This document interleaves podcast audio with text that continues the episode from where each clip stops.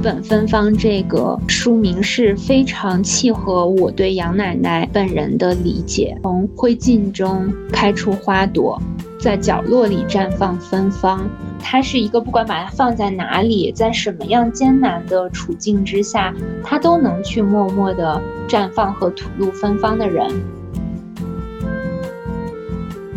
他就说：“说我爱你有点太肉麻了，但是我很喜欢你。”我当时看着就啊，天哪，这么真挚的表达自己的感情，好像我和我妈妈之间没有这么直接的表达过，说我爱你，你爱我。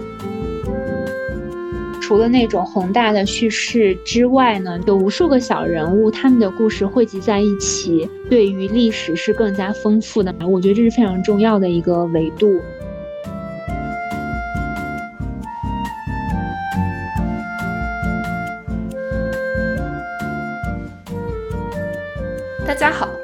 听《哦妈妈》。在这里，我们不对个人的选择进行评判。在这里，我们听中国女性讲述属于她们的最真实的故事。我是 S。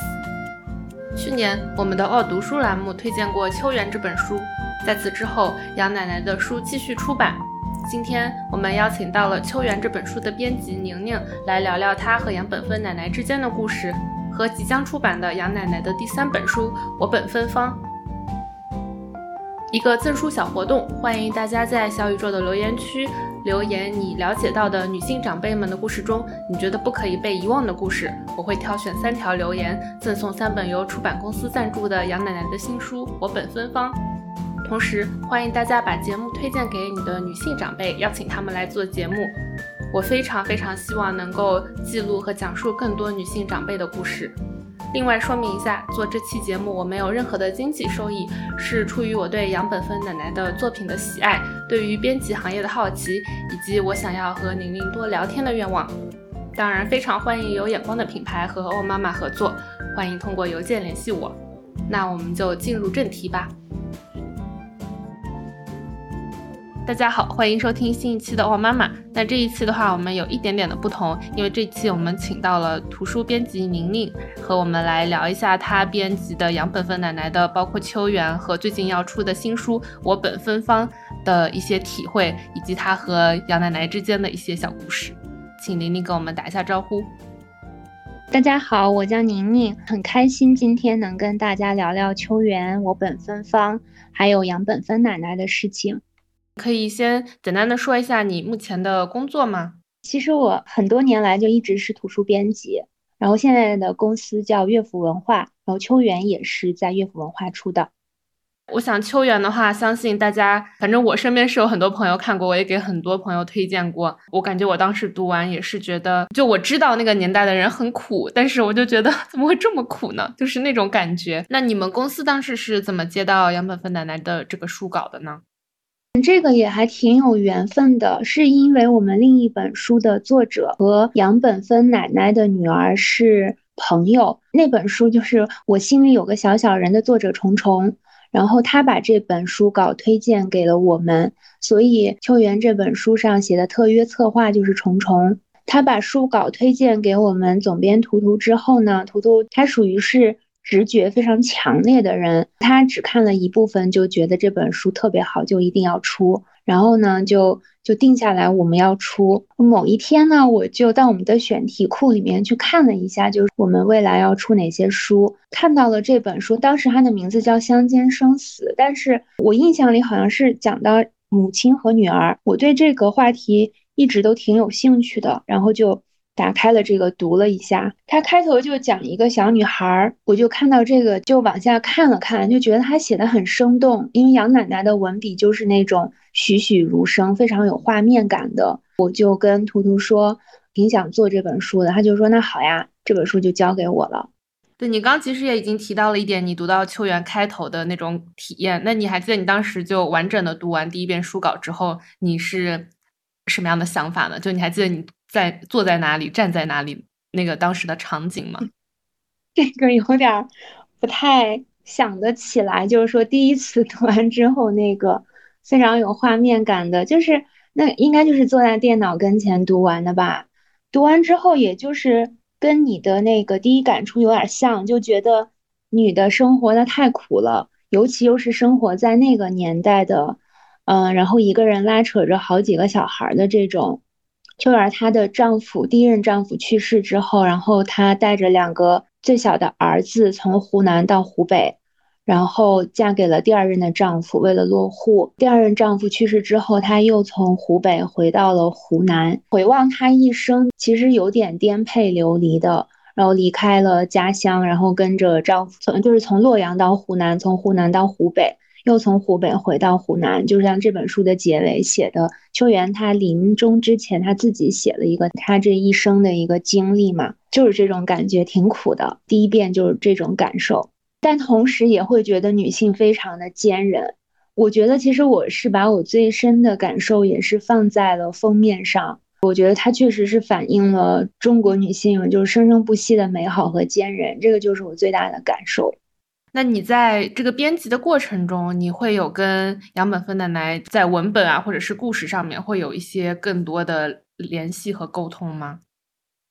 这个肯定是会的。我我们有一个群，就里面会有杨奶奶、杨奶奶的女儿，然后也有图图，还有这本书特约策划虫虫。我们其实经常会讨论一些问题，比如说有一些个别细节方面，因为杨奶奶她写的时候。毕竟他的年代跨度比较大，所以他有时候就是，比如说一个人的年纪，他会记不清或者是写错了，这种可能会核对一下。我们也会就是讨论一下对某一段的感受呀，包括最后确定书名、讨论文案，这个大家在群里都会有讨论。杨奶奶的话，我觉得她也是很。很可爱，也很认真。我和杨奶奶接触还算比较多吧，印象比较深的啊，大概是十月份的时候吧，就是我们那个第三本书在设计封面，然后其实设计师是给出了几个版本，现在最终的版本你可以看到是墨绿底色和西瓜红颜色的花朵，但是其中还有版本墨绿底色和橙色的花朵，还有就是明黄色的花朵。还有一个方案是米白色的底子，然后黄色的花朵，那个给人的整体印象是比较柔和的。然后杨奶奶她个人的话，她会比较喜欢那种柔和的素雅的封面。我们就讨论了一下，会觉得跟这本书的主题，我讲到第三本书了。第三本书是杨奶奶的新书，第三本书的主题可能跟主题最吻合的那个封面，就是我们最终选定的这个封面，它的。婚姻是相对比较压抑的，但是它本身又是非常有生机的，所以就说这种墨绿色和西瓜红的搭配是特别能反映书的主题，也特别能反映主人公身上的那种很勇敢、很坚韧的个性。但杨奶奶她是一个平常穿衣打扮都是比较偏素雅的，所以她会觉得说红和绿这种参差。感就是对比太分明了，太强烈了。然后他说，他一开始的时候，他就看到这个封面，他会觉得说是大红大绿。我们都知道那种说法嘛，就是什么红配绿在狗屁，是不是有这个说法？然后杨奶奶就会觉得，哎呀，我的书不能搞这么太艳丽的。大家也是在群里就发表意见嘛。杨奶奶女儿就觉得她能接受这个封面，但是她还是尊重她母亲的意见。然后我是比较坚持这个。啊，就现在最终的这个封面配色的，因为我觉得它跟主题是吻合的，然后也跟我理解和认识当中杨奶奶的个性是吻合的，因为她就是一个非常有生气、非常有热情、也很敏感的人。嗯，我觉得她身上那种力量是让我印象最深的，所以我想在封面上传达出来这种东西。私下里跟杨奶奶去沟通了。一下，我觉得我特别感动，就是 我跟杨奶奶说了我我的理由，但是这跟她一贯的那种审美可能确实是比较有差异。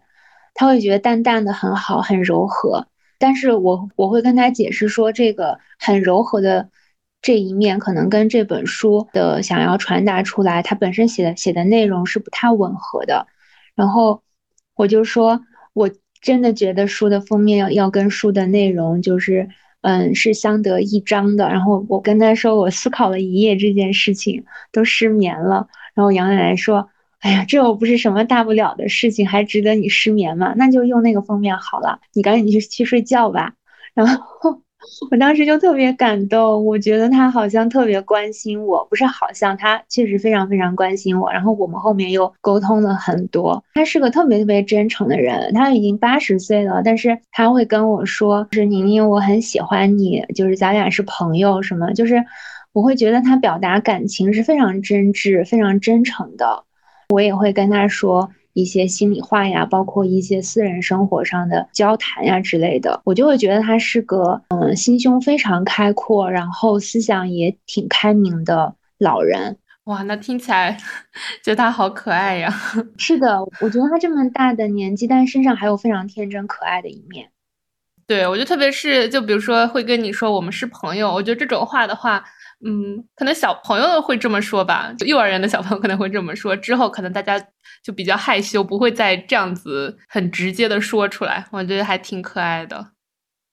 对，其实他的原话是，他就说说我爱你有点太肉麻了，但是我很喜欢你。我当时看着就觉得说，哇，天呐，这么真挚的表达自己的感情。好像我和我妈妈之间没有这么直接的表达过，说我爱你，你爱我这种的，可能也是因为中国人就比较内敛吧，尤其是上一代的人。但是我觉得杨奶奶能够非常直接的表达出来，可能我就想到说《秋园》里面就是秋园和芝华母女之间的那种非常。真切的交流，可能就是他们家里的母亲和儿女之间就是这种非常真诚的表达，这是他们家人的习惯。我觉得可能也是这样的。你刚刚的话已经有提到第三本，那第三本的话，我们先放一下下，等会儿来说。我们先说完第一本《秋园》，那《秋园》的话。至少在我和我周围的朋友来看的话，这本书的反响非常好，大家都觉得非常的感动，也会推荐给朋友。那你作为编辑的话，你观察到的是怎样？你你会觉得有点自豪吗？其实秋园能有现在的反响，我是觉得很惊喜的。包括我们的主编和同事，因为我们开始的时候真的没有想到这本书会有这样的反响。因为这本书在呃从中推荐给我们之前，实际上已经找过不止一家出版机构了，但是都没有能够出版。其他的机构给出的理由是，作者是太没有名气了，就是没有任何的名气，是个无名的作者，是个素人。另外一个就是说，他写的内容可能太苦了，然后写那个年代的事情，现在的读者不一定会喜欢。就是因为这些理由，可能还有其他理由，我不太清楚的。但是我只知道他之前是找过好几家出版机构，但是都没有能够出，就说明可能大家对这本书还不是特别有信心，或者有一些顾虑吧。所以就是我们，嗯，在拿到这本书的时候，是觉得他写的好，图图和我都会觉得写的挺好，其他同事呢也会觉得他写的内容是值得出的，但是我们绝对没有想到他会引起比较大的反响。当时我们也没有，就是说把它当成重点书去做。所谓的重点书，就是可能会有那种大面积的铺天盖地的宣传呀之类的。但这本书我们完全没有想到，所以它能够有非常好的反响和认可。我觉得它是有一个口碑积累的过程，看到的人会有一种口口相传的意识。我是这么来理解的。出版之后，不断的就是有些可能很久没联系的朋友，突然在微信上有天给我发来一个封面，说啊，我才看到这本书，编辑是你呀。然后我就觉得挺开心的，就是说没有想到这本书的反响还挺大的，就是很久没联系的人也会去买这种书，包括男士和女士嘛。这个是我之前没有预料到的。数据上来说，你们会知道，比如说你们当时最开始出了多少册，后面会有加印之类的吗？哦，会的，会的。这本书现在刚刚加印了第十一次，嗯，从二零二零年六月到现在是加印第十一次了。我们确实还蛮惊喜的，这本书是我自己做的书里，然后卖的最好的一本。哇，那好神奇！我之前推荐给朋友，是我最近刚搬来新加坡嘛，就跟我朋友去新加坡的公共图书馆里面，然后我们就在那边浏览了一下中文的标题的书，里面就有一本这个，就立马跟他说快点借这本看。所以我觉得还挺神奇的，就至少新加坡它是有一些中文书吧，但是这种新的中文书不是特别的多，但他们也有这本，所以我也很高兴。那你最开始的时候是通过什么途径了解到这本书，然后又买来看的呢？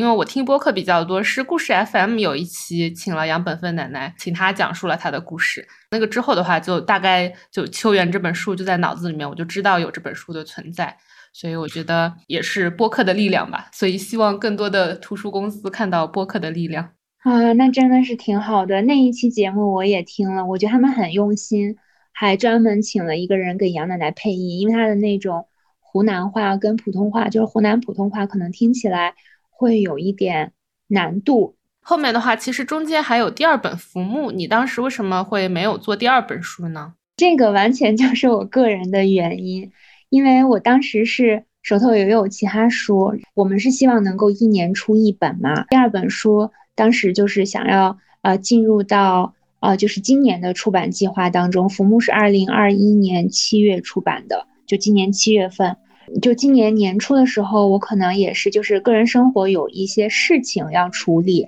所以就这本书就由我的同事去编辑了。但是我也很喜欢这本书，在讨论，比如说文案的时候，大家也会一起来讨论。就是我刚才说的同一个群里面，就是大家会一块讨论跟杨奶奶，然后跟三本书有关的所有问题。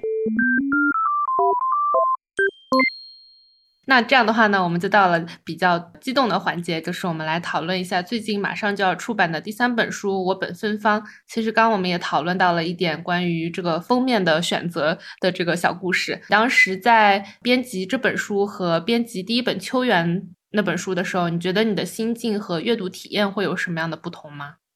应该还是比较有差异的。嗯，因为首先两本书的内容不太一样。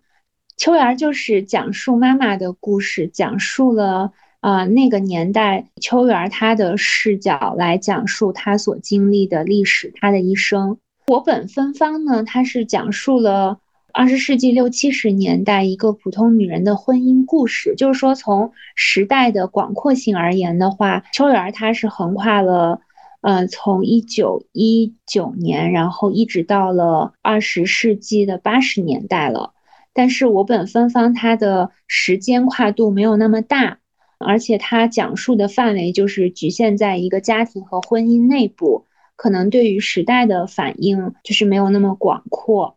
我的心境的话呢，我可能对我本芬芳会更加的有共鸣和感触，也是作为一个当代女性吧。虽然说跟主人公的年纪是比较有差异的，可能有着几十年的差异。因为主人公会才是二十世纪四十年代生人嘛，那我是个八十年代生人，但是我觉得这么多年来女性在婚姻当中的处境是有一些相通之处的。阅读体验嘛，就是很坦白的说，我是处于一种，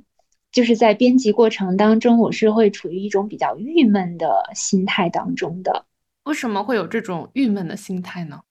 就是为女性的。在婚姻当中所面临的处境，我会觉得有点心酸，有点愤懑，就是觉得说女性在婚姻当中的付出太多了，但是她们的情感需求总是会被忽视。我觉得她就是不被欣赏的失落，然后不被尊重的那种委屈，这种东西我会觉得特别的难过，为主人公感到很难过。我有幸已经先读了这本书，真的是读得我牙痒痒，就是那种好恨呐！为什么会这样子？我其实跟你的感受还挺相近的。这里有一个问题啊，也是我之前有的问题，因为你有提到说杨本芬奶奶她觉得这一本是小说，我们可以就这个，它到底是一本小说还是一本自传？这个的话，你们之间是怎么沟通的呢？其实不仅仅是我本芬芳这本书，包括秋园和浮木。我们对它的定位都是小说，因为杨奶奶她确实是以一种文学创作的心态去写这几本书的，所以我们给她的定位都是小说，而且就是在我们的眼里，这个就是他的一种，就是他是以小说的那种创作心态和笔法去写的，这个定位就是小说。但是呢，准确的说，我觉得可能是纪实文学对他的定位会更准确一点，因为秋元他就是以杨奶奶的母亲，以她为原型，然后写下来的。我觉得杨奶奶是有一种创作的自觉，因为她就是从小就非常爱读书、读小说。然后她退休之后，不再有为生计奔波的压力之后，她有了一点点带孙子，然后照顾老伴儿的闲暇。然后他其实读了挺多的文文学作品，他也想像他喜欢的那些作家一样。就是把他之前的所见所闻，然后他的母亲、他的亲人、相亲的这些经历都创作下来，所以我觉得他是有一种文学创作的自觉在的。所以这三本书的定位其实都是虚构，以文学来定位他的。觉得我想要问这个问题的话，因为在这第三本里面的话，主人公有一个丈夫嘛，这个丈夫的角色绝对说不上是一个正面的角色吧。我是一向对于啊，比如说我读的很多自传里面，他们会提到自己的父母或者是伴侣，我一向觉得那种人是非常勇敢，就他们会把他们认识到的真实的父母或者伴侣写出来，就那些形象都是完全不是正面的形象，就我觉得这个是一件非常勇敢的事情，特别是当对方还活着的时候，我就是觉得，因为这本书里面她那个丈夫就是一个很，我甚至觉得他是不是有一些情感障碍的感觉，就是为什么会有一个人对于自己的伴侣是如此的冷酷。但是听你说他伴侣应该还活着，所以我就是觉得挺勇敢，然后以及挺奇妙的吧。我不知道他的家人是怎么样看待这件事情，就他把他们家庭的一些事情融合到他的创作里面。我觉得杨奶奶她确实是一个非常勇敢也非常有勇气的人。我相信写这样一一本书，其实对她也是一个非常大的挑战。特别是那个年代的人，就是杨奶奶，她可能是属于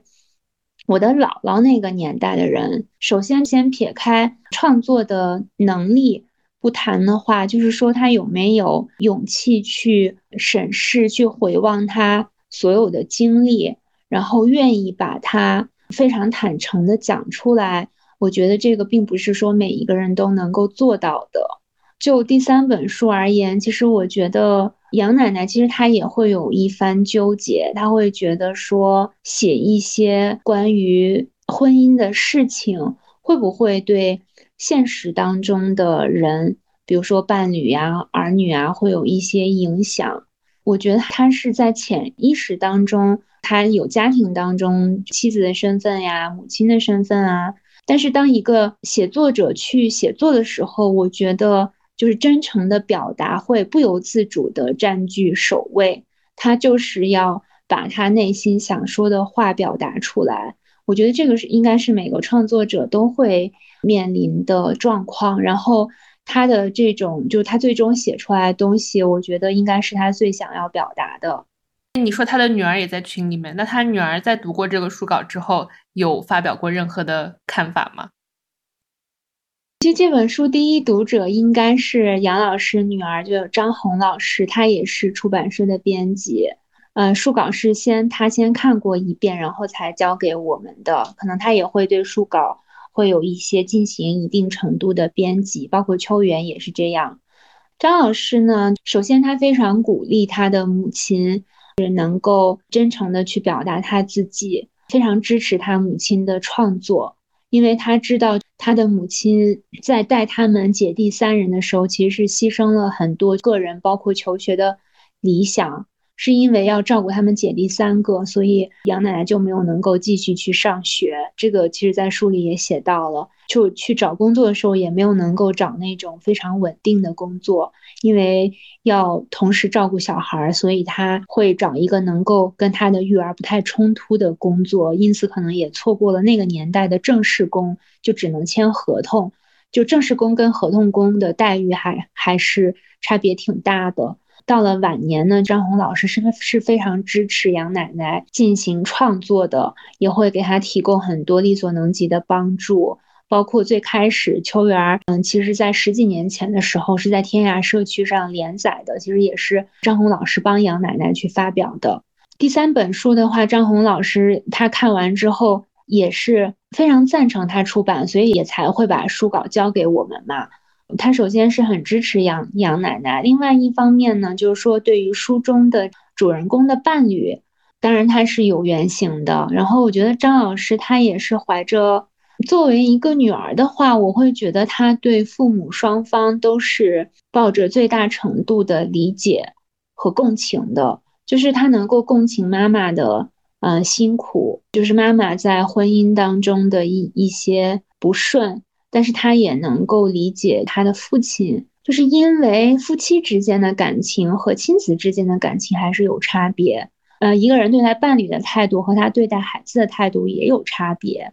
所以可能要分开去看。因为我记得之前张红老师在朋友圈里面也提到，之前有一个媒体也是今年去采访杨奶奶，可能会写了挺多他和他老伴之间的事情。嗯，但是可能那个报道发出来之后呢，可能杨奶奶她不是特别的开心，可能在群里也会跟我们说一些。后来张红老师就他在朋友圈里面也发了一段话，我觉得还挺感动的，就是说他是站在女儿的角度去分别看待自己的父母。其实也就像我们在我本芬芳这本书的封面上写的那句话：婚姻是需要运气的。它并不总是指向幸福，而是使人心碎。这句话其实可以概括我本芬芳这本书当中所描写的婚姻故事。可能两个人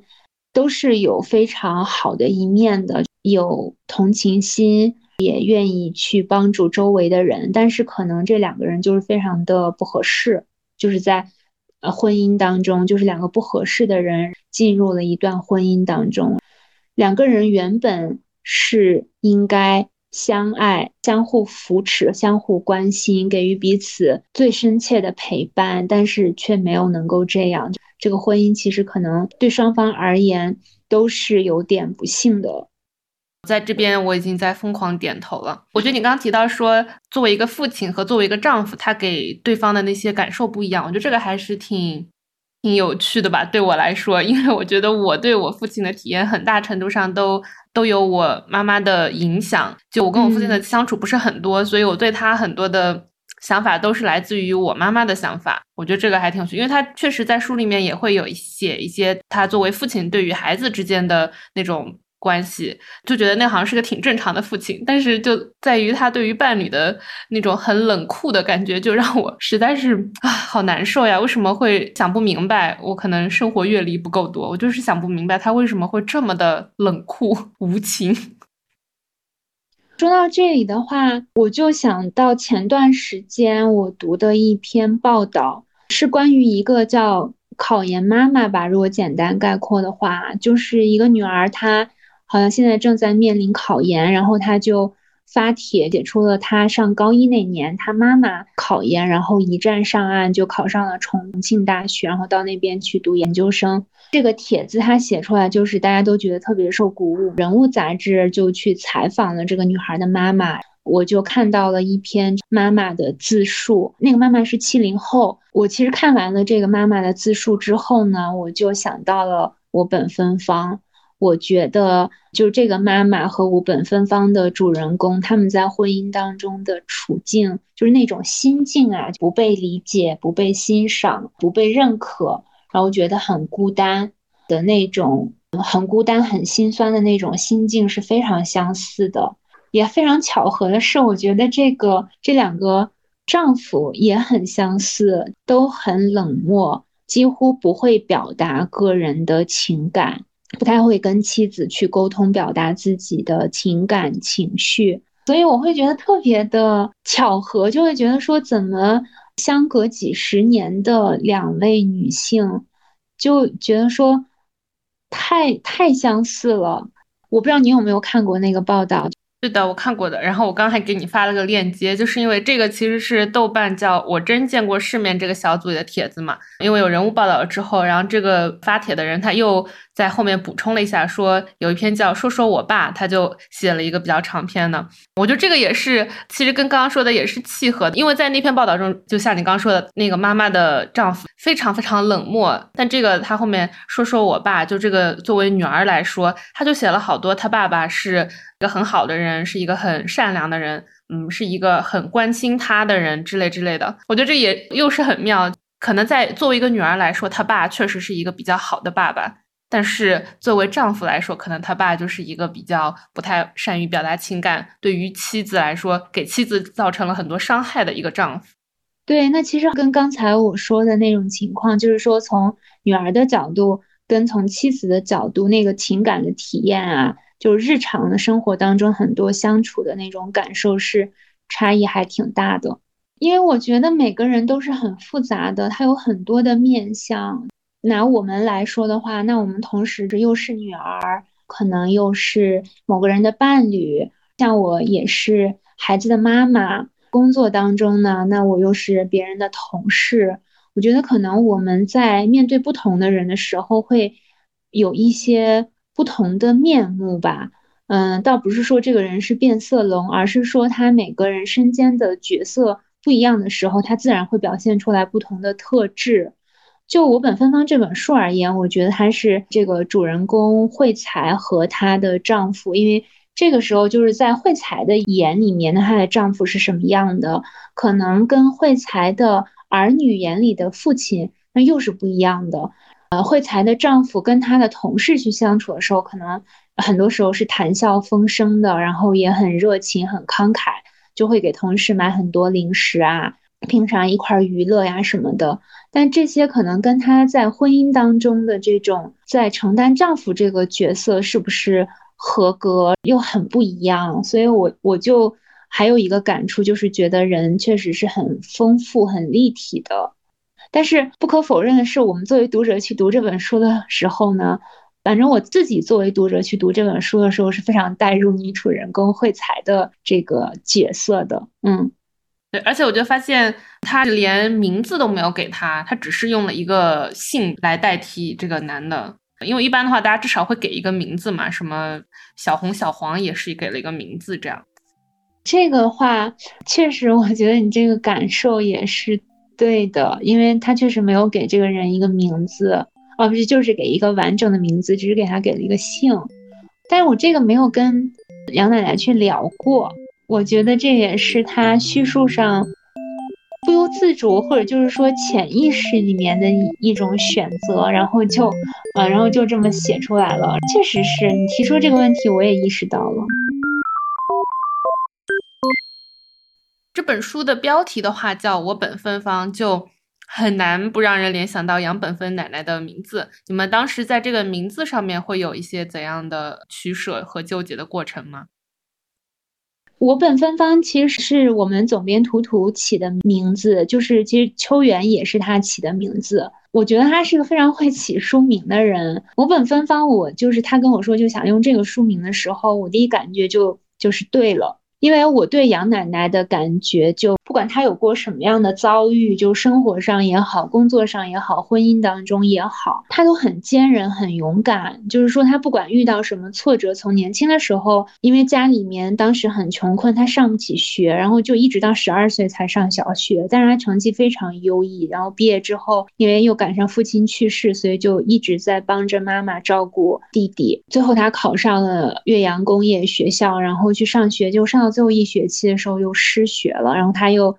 辗转到了江西，还就找到了那种半工半读的学校。结果读到最后一学期，又因为家庭成分不好，又辍学了。就其实他是一生当中经历的挫折非常多的，但是他从来没有很气馁，然后就放弃了。他一直没有放弃过学习和读书，所以我觉得他是一个面对任何困难都不低头，都。非常非常坚韧的去面对，我觉得他就是可以说是把烂牌打好的那种人。我觉得我本芬芳这个啊书名是非常契合我对杨奶奶本人的理解。封面上有两句话，也是我对杨奶奶的感触，我就把它放上去了。从灰烬中开出花朵，在角落里绽放芬芳。我觉得，就是他是一个不管把它放在哪里，在什么样艰难的处境之下，他都能去默默的绽放和吐露芬芳的人。因为你写了这个名字之后，就会让你更加觉得他就是关于杨本芬奶奶她本人。Anyway，我就不纠结于这个话题了，因为我就是觉得很难分辨，或者是作者有没有想让我们去分辨，我很难判断。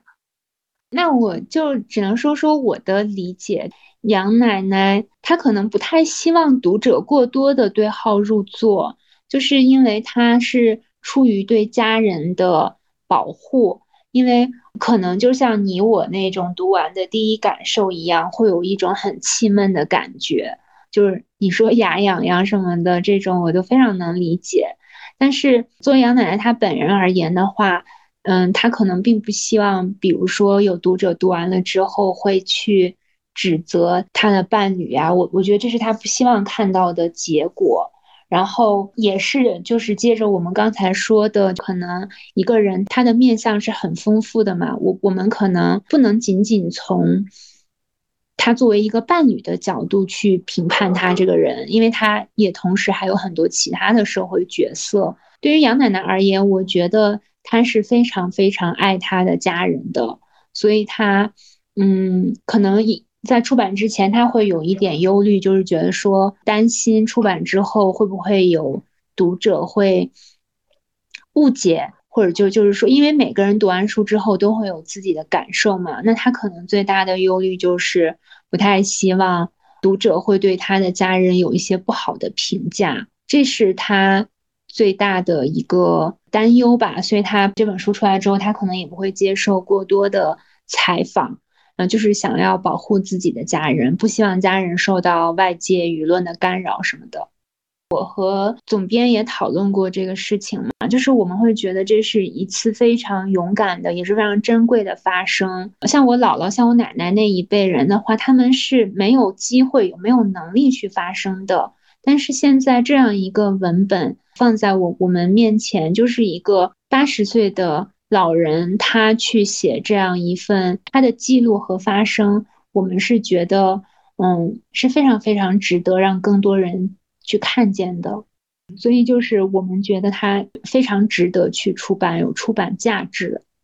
对的，我同意。我觉得我自己做这个播客的之前是也是希望能够采访到更多年纪稍微长一些的女性，嗯，因为我觉得她们中能够把它表达出来的人。有这个表达能力的人可能就已经非常少，能出版一本书的人的能力就可能就更少了。说回到你在编辑这本书的过程中的话，因为我不是特别了解编辑的工作，所以你可以说一下你会遇到什么困难，或者是除了那个封面之外，会有什么让你觉得晚上睡不着觉的事情吗？就这本书而言的话，倒没有什么特别的困难。嗯，其当然每一本书它面对的状况不同啊，可能要跟作者沟通挺多方面的。就这本书而言，我觉得编辑过程挺顺利的，就是可能遇到一些细节上，比如说那个年代我不太明白他在写的一个什么东西，我我可能就会在微信上就问一下他，他就会跟我讲。比如说杨奶奶突然想到说，哦，那个细节写错了。呃，应该是宿舍而不是办公室。我说这个没关系，那我们改过来就可以了。还有比如说他写他住的某座房子，他说是有一进门两进门，就是这种情况。他想起来觉得当时写错了，然后再改过来，或者说我觉得这个地方写的不明白，然后他说那我们怎么改一下让他更明白？就这种的话就都还挺顺利的。在这本书在编辑过程当中没有遇到过太大的障碍。在编辑完《秋园》和第三本《我本芬芳》之后，因为你说杨杨本芬奶奶是你的姥姥辈的人，那你觉得你对于比如说姥姥辈的这些女性会有更多的理解吗？然后你会不会觉得你和你妈妈或者是你奶奶和外婆之间的关系会有一些变化吗？你会跟他们有进行一些沟通吗？这个我还挺惭愧的，我我我会觉得我对他们那个年代的生活会有了更多的了解。但是就我个人而言的话，我好像 并没有，比如说跟我的姥姥有更多的交流。可是可能是因为我姥姥在我的老家生活，然后我在外地生活，所以平常可能只是能视频一下呀，或者打打打打电话，但说实话，沟通并不是很频繁的。然后我奶奶是很早就去世了嘛。秋园出版之后呢，其实我我送给我姥姥一本，我还鼓励她说，你可以就是讲讲故事，什么都写下来。我就跟我舅舅说，给他买个本儿。我不太清楚我姥姥有没有写啊，就是我没有督促她这件事情，因为我姥姥也是八十多岁了嘛。我是觉得其实她从她年轻时代到现在这么多年，其实也发生了很多的事情。因为我姥姥也算是。从家乡，然后又到了现在生活的地方，其实也有非常颠沛的经历。哎，但是我作为一个编辑，我好像就是说没有很好的帮助我姥姥，就是说让我姥姥要不要也进行一下这种创作呀什么的。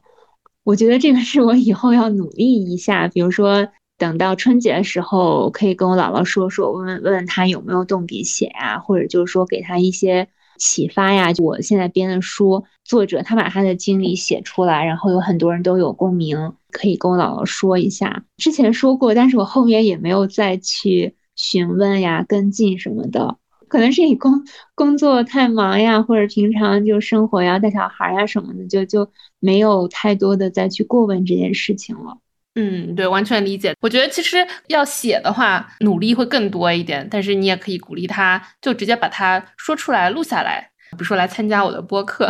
之前的话，美国有个节目叫 Story Corp，然后他就是会给每个人发一个，其实现在直接用手机就可以，他就会让小朋友去采访他们的爷爷奶奶辈的，就还有挺多的。因为如果你只是用口头表述的话，可能努力程度会低一点，那他们可能会觉得更好接受一些。是的，因为像我姥姥，她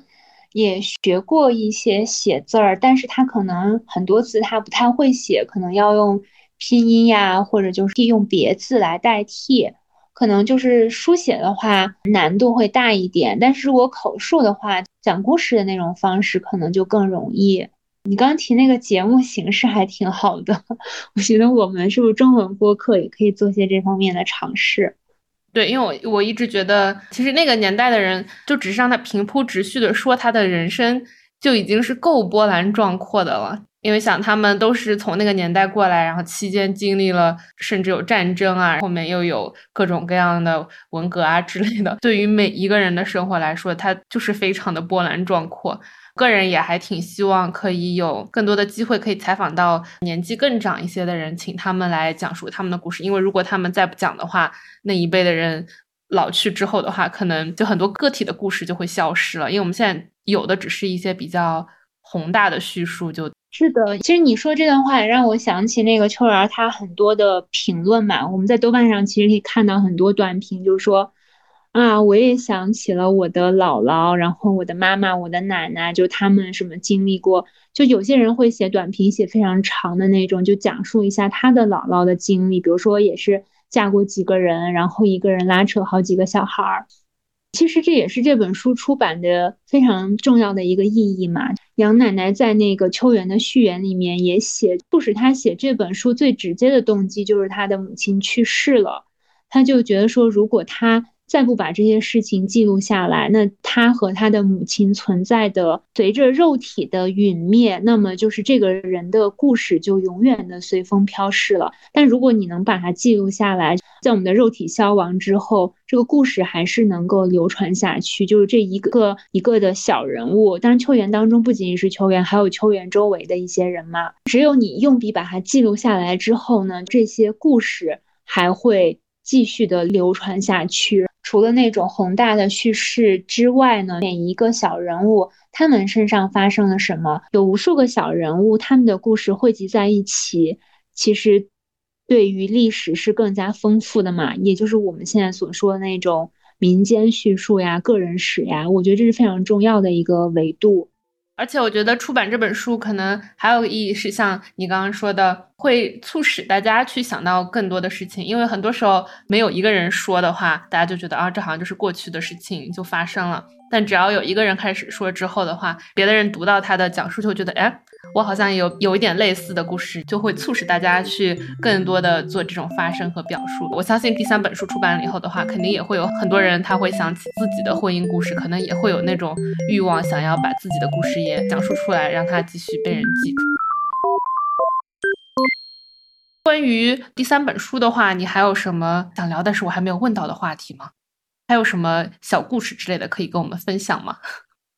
我刚拿到这个书稿的时候，那阵子有一个新闻出来，嗯，新闻标题当然起的就是比较有噱头的，就是说什么五十六岁阿姨抛夫弃女，然后开车自驾。当时我是刚拿到书稿的时候，还没有开始正式编辑的时候，好像这个新闻就出来了。那个阿姨叫做苏敏嘛。他用自己在超市打工赚的钱，然后买了一辆车，给这个车添置各种那种户外装备，准备好了，他某一天就开着车到全国去自驾了。今年就发现这个苏敏阿姨也出了一本书，啊，那个书名好像就叫做什么“五十六岁我开车自驾”，那个标题比较长。我当时看到这个新闻的时候，我就觉得哇，好棒呀！然后他开车自驾，后面又拍了很多短视频嘛，也发表。在视频的平台上面，这个苏敏阿姨是个六零后，咱们刚才讲的那个考研妈妈是七零后嘛，嗯，然后这个我本芬芳的这个主人公他是四零后。我最大的一个感触，其实也是这几天，我就觉得把这几个女性串联起来，就会发现说，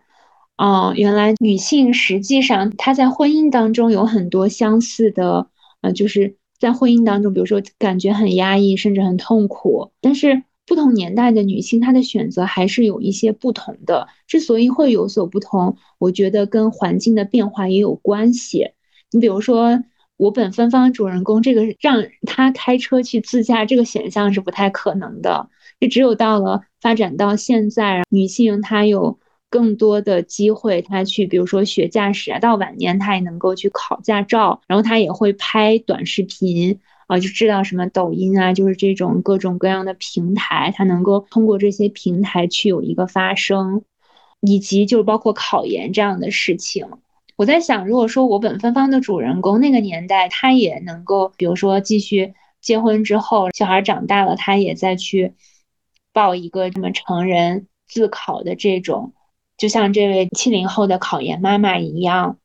我是觉得，就是总体来看的话，女性所拥有的选择的可能是，呃，比从前，就是每一代都要比从前会更加自由了一些。所以我就觉得说，希望我们这一代，就是或者我们下一代的女性，会拥有更多的选择的可能性。我都不知道这个苏敏阿姨她出书了，我还挺喜欢她的。我会发给我妈看那种，就是跟她说：“你看，人家都可以这样，其实你也可以，就不需要被自己给禁锢住。”但是偶尔在豆瓣上看到有这样一本书，应该是她口述，然后有另外一个人来执笔这样写下来的。我也还没有看过，某一天在豆瓣上看到了，我还挺开心的。我就觉得说他这趟出走的话，确实帮他拓宽了很多。后来不是他也会接一些商业广告呀什么的，开始在谋生方面，我觉得他就更加的有底气了。就是好像这个旅行，甚至他有可能将来到国外去旅行什么的，这是他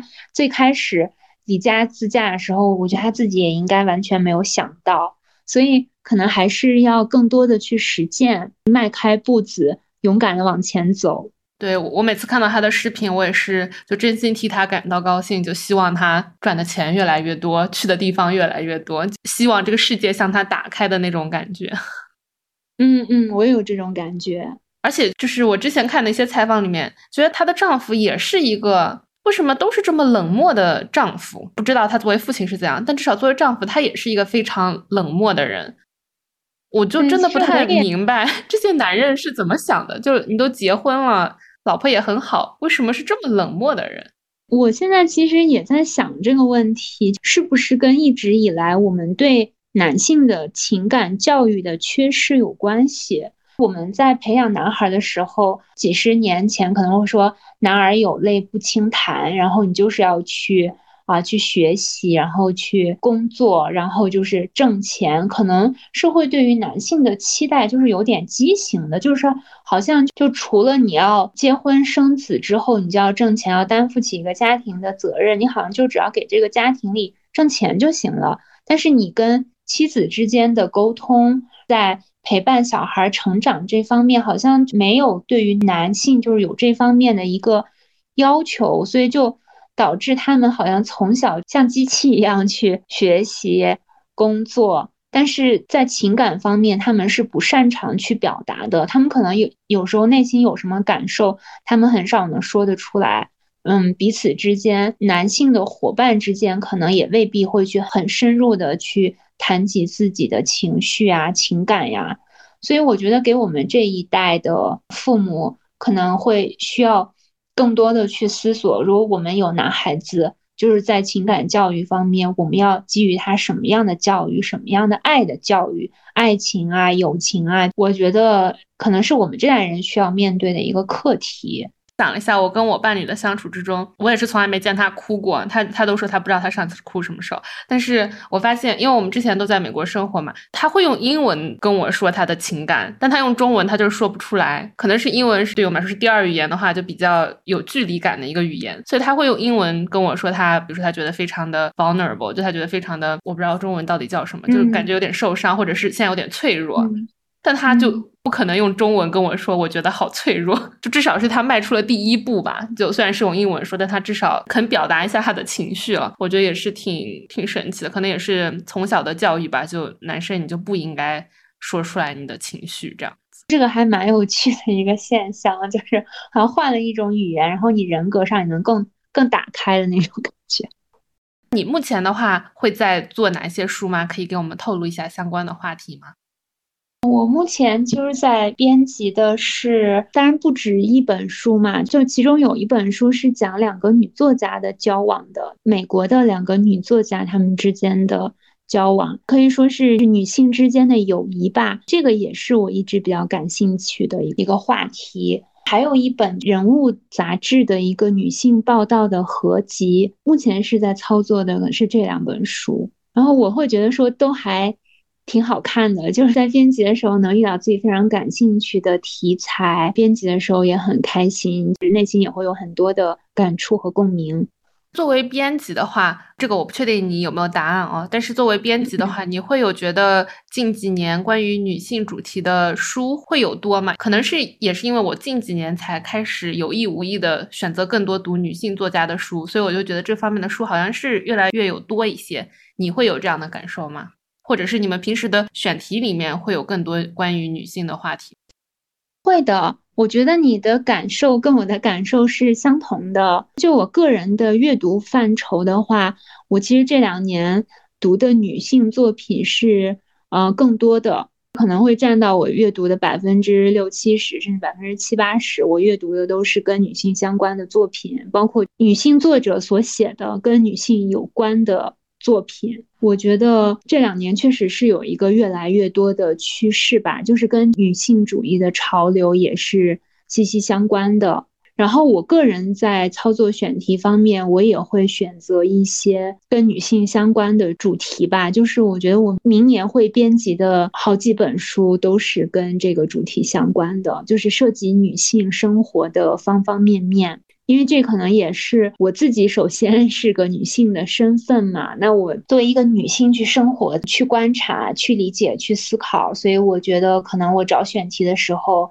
也会下意识的就会去找这方面跟它相关的，因为我可能作为一个女性，我也会遇到过困惑呀，然后我也会有一些我的感悟呀，我是希望从读者的角度，我会希望看到更多对我有启发的书呀。那我也会去做更多这样的书，希望带给别的读者启发呀、帮助什么的。那我觉得，在我看来，我觉得你的工作是非常非常有意义的，也很感谢你的工作。谢谢谢谢，其实我我本身也是乐在其中的。今天非常感谢玲玲给我们的分享和你对这本书的一些感悟。我觉得这本书的话，除了自己要读，特别想要推荐给我妈妈读，也希望大家推荐给自己的妈妈读，因为我相信有很多的中国女性会在这本书里面找到特别多的共鸣，就是一个很很伤心的事实吧。我觉得是这样说。那我们今天就先跟玲玲说拜拜。好的，非常感谢川台风邀请我来做这期节目，我也很开心能够跟大家分享这本书的台前幕后的故事。希望下次有机会还能来节目，拜拜。好，那先拜拜。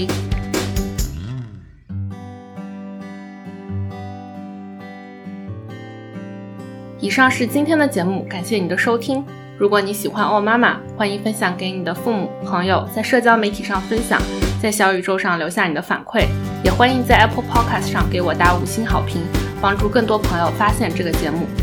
另外，也欢迎大家在爱发电、Coffee 等平台赞助我，支持我将这个节目更长久的做下去。我们后会有期。